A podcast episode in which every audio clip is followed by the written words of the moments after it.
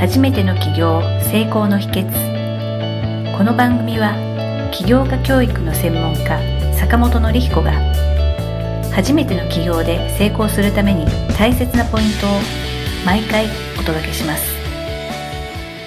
今日寄せられておりますご質問なんですけれども、退職後に備えて今から起業の準備をしたいけれども、どうしたらいいですかというようなご質問です。この方はまだ定年退職を10年後ぐらいみたいなんですけれども、それに向けて今からどういう準備をしたらいいかというような形でのご質問です。よろしくお願いいたします。はい、そうですね。結構うちにも将来の退職に備えて起業を勉強したいっていう方来られたりします。で、やっぱり今そこのニーズっていうのが結構大きいのかなっていうふうに思いますね。退職してからも再雇用みたいな感じでね、雇われる制度があったとしても、結局年収が半分以下になっちゃったりとかっていうのも結構あったりするので、そうなると、そこまでして会社で働きたいかというと、ずっとそこで会社でやるのはちょっとしんどいなということで、自分でやっていくっていう道、一つ考えることあるなと思います。準備としてやっていくところとしては、その方はなんかもうやること決まってたりとかするのかな？どうなんでしょうね、えー、いくつかこういったご質問があるんですけれども、はい、やりたいことがわかんないっていう人もいれば、中にはなんとなくこうかなっていう人もいたりするんですね。ただ、大半の方は、ビジネスアイディアの部分ですね。自分が何ができるんだろうかっていう、はいはいはい、発想とか言い方のする方多いですね。そうですね。自分が何ができるかわかんないって時は、自分意思を書き出してみるっていうのがすごくお勧めしてるんですね。まあ、その方もし50代ぐらいの方であれば、要は自分が生まれてから0歳からこの50年間どんな出来事があったのかっていうのをね、書き出してみるっていうのがすごく大事なんですね。書き出してみること、書いてみることで、自分の経験とかが蓄積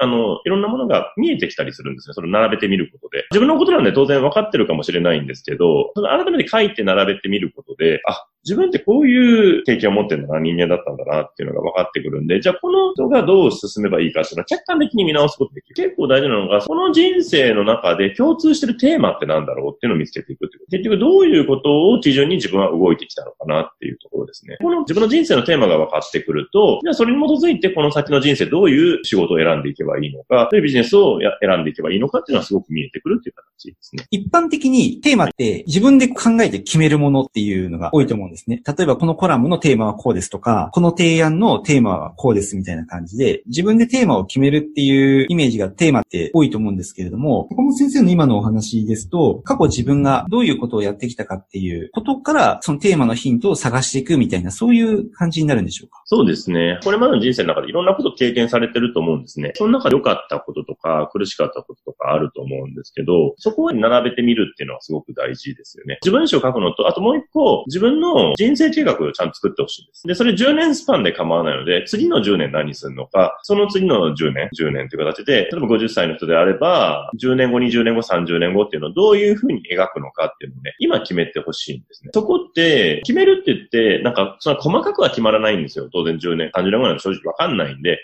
こんな人生を送りたいっていう大枠でいいので、もうなんなら一言でもいいんです。なんかもう50代でビジネスを作る、60代はみんな楽しくする、えー、70代は老後を楽しむとかでいいんですけど、大きい計画でいいんで作っといてほしいんですね。そこに人は向かっていくので、ただその方向性が見えないと、目先今儲かりそうなことやって、結局老後のためって言って、3年後そのままビジネスモデル終わってますみたいな。そしたら何のためにやってたのみたいになっちゃうんで、だから、その老後のためとか考えたら最低でも20年ぐらい持つビジネスモデルを考えていかないといけないですね。最低30年。で、30年やりたいものなの。だから30年何をやりたいのかっていうのを考えていかないといけないですし、そこをしっかりイメージされると、自分の過去とその未来っていうのをちゃんと明確にしていくと、今何するかが見えてくるっていうことなので、こうやっていただけるといいかなと思いますね。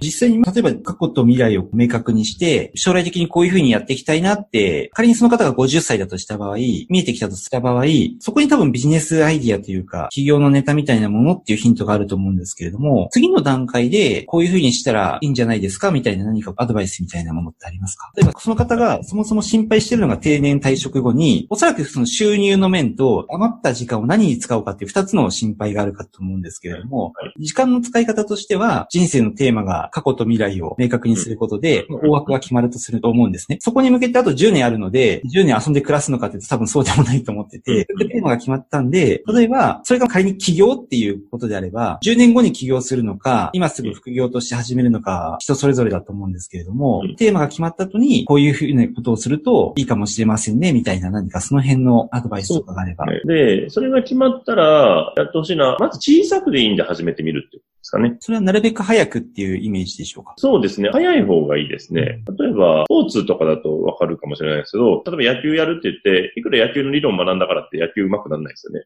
あ、そうですね。早く素振りやらないとって、で、早く試合出ないとっていう。やっぱり実際出るからこそ学ぶものを経験するものっていうのがいっぱいあるので、なんでまず小さくてでいいからなんか始めてみる。例えばなんか物を売りたいとかだったら、それこそヤフオクとかメルカリでなんか物を売ってみるから始めてもいいわけですよ。そんなすごいいきなり大きなことやらないといけないとかじゃないので、自分がまずできそうなところを小さいことからまずやっていって、その商売の感覚っていうのを掴んでいただくっていうのはすごく大事かなと思いますね。確かに今、自分の方で桜坂市民大学さんの方で、企業副業の講座を持たせてもらってて、来られている受講生の方で、来るようになって3回目か4回目の時に、物は試してメルカリで生まれて初めて物を売ってみたっていう方がいらっしゃって、その時がすごい緊張したっておっしゃってたんですね。生まれて初めて自分で自分のものを売った時に、ご自分で梱包とかされてたみたいなんですけれども、うん。その時に本当にこんな梱包でいいのかなとか、もっと丁寧にやんなきゃいけないのかなとか、送るまですごい緊張したっていうことをおっしゃってたんですけど、う金額的にそんなに大きな金額ではないし、だけどものすごい大きな経験になったっていうことをおっしゃってたんですね。よかったですってものすごく熱かったっていうのを今思い出しました。そうですね。なんでそういう、なんか自分で売ってみるとかっていう経験ね、あの、されると非常にいいのかなと思います。特にサラリーマンやってると、職種にもよるんですけれど、なかなかお客さんと直接やり取りするとかっていうのって少なかったりとかするので、で僕も一番最初会社辞めて、一番最初にやったのが、ゲームのイベントをちょっとやったんですね。ゲーム会って、僕が当時好きでやってたお金のゲームがあって、まあそれを勉強する会をやっ、でそれ、最初参加費を1000円もらったんですね。友達から5人集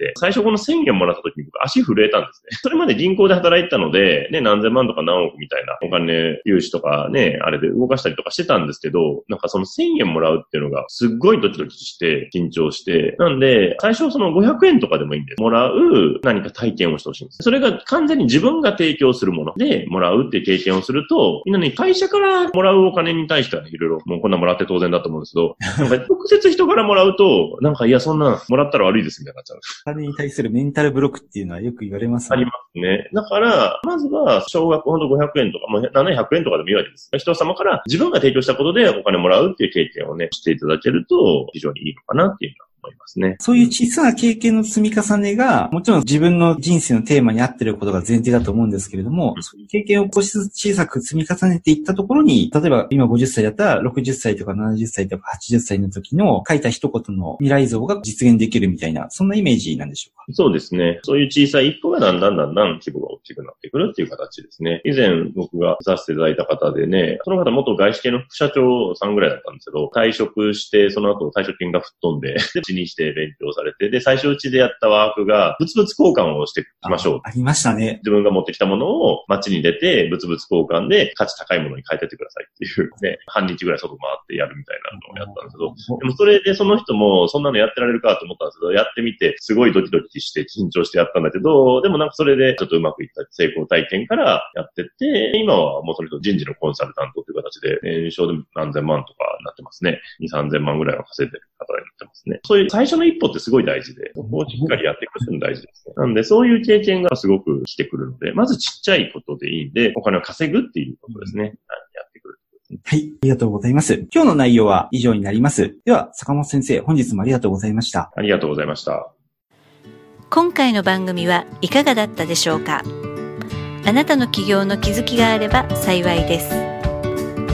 なお番組では坂本典彦への質問をお受けしております。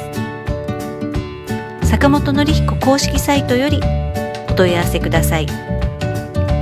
坂本典彦公式サイトで検索してください。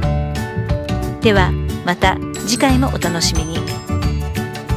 提供は世界中の一人一人が